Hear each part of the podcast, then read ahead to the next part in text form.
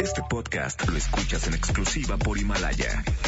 Si aún no lo haces, descarga la app para que no te pierdas ningún capítulo. Himalaya.com. No importa cómo estés, siempre puedes estar mejor. Mejor, mejor. Con Reavivadas.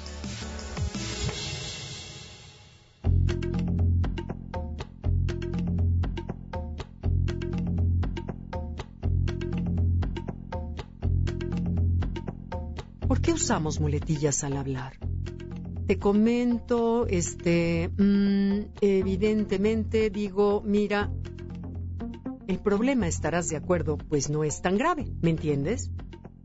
Tipo que es que es como, pues esto típico, ¿no? Es decir, tenemos que atenderlo, ¿sabes? Pero igual, exagera, literal, ¿no? ¿Entendiste lo que dije? Seguramente no. Acabo de hablar usando una serie de oraciones en las que la mayoría de las palabras sobran.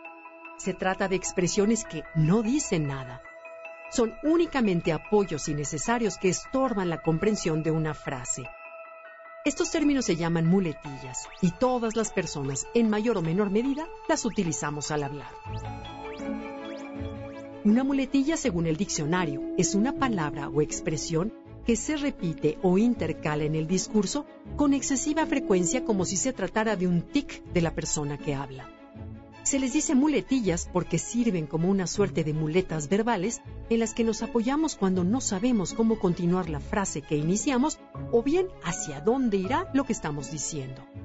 Antiguamente se les conocía como bordoncillos en alusión al bordón, un largo bastón parecido a un báculo que solían llevar los caminantes.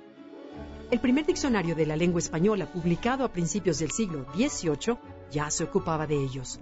Se trata, decía, de un vicio o hábito que tienen algunos de repetir una misma cosa en la conversación cuando les faltan las palabras, con frases como usted me entiende o no sé si me explico. ¿Te suenan familiares esas frases? Seguramente sí, porque las seguimos empleando con frecuencia. Esto nos permite ver que las muletillas no son algo nuevo y seguramente nunca van a desaparecer. La filóloga española Lola Pons Rodríguez afirma que usar estas expresiones no es correcto ni incorrecto en sí mismo. Explica que son elementos del lenguaje cotidiano y su uso es tan natural como el de los verbos, los adjetivos o los sustantivos. El problema comienza cuando su presencia se vuelve avasallante y perdemos la noción de lo que en realidad estamos expresando ese momento en el que llenamos nuestras frases con un sinfín de palabras inútiles de las que ni siquiera somos conscientes. Este, sí, mm, no, o sea, te lo juro, típico, ah, no, bueno, tipo que, ok. Y hasta algunas que parecen elegantes como, evidentemente, por supuesto, en efecto, y muchas más. En realidad pueden convertirse en espacios vacíos que nos hacen perder claridad al hablar. Pero, ¿cómo evitarlos? ¿Cómo pulir nuestra manera de hablar para expresarnos con mayor claridad y sentido? Y sobre todo, ¿cómo hacerlas desaparecer cuando hablamos en público? Los expertos recomiendan algunos trucos. Escúchate al hablar. Pon atención e identifica cuáles son tus muletillas frecuentes. Puedes dejarte mensajes de voz y revisar cuáles son los modismos que más repites. Después, Trata de eludirlos supliéndolos por expresiones más claras.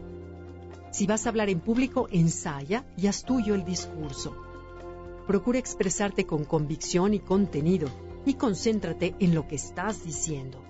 Dale ritmo a tu plática y no te asustes con las pausas. Enriquece tu vocabulario, lee mucho y trata de emplear un mayor número de sinónimos.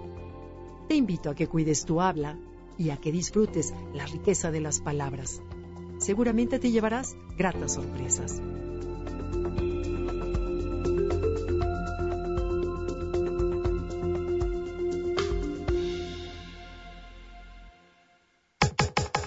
Comenta y comparte a través de Twitter. Gaby-Vargas. No importa cómo estés, siempre puedes estar mejor. Mejor, mejor. Con Gaby Vargas.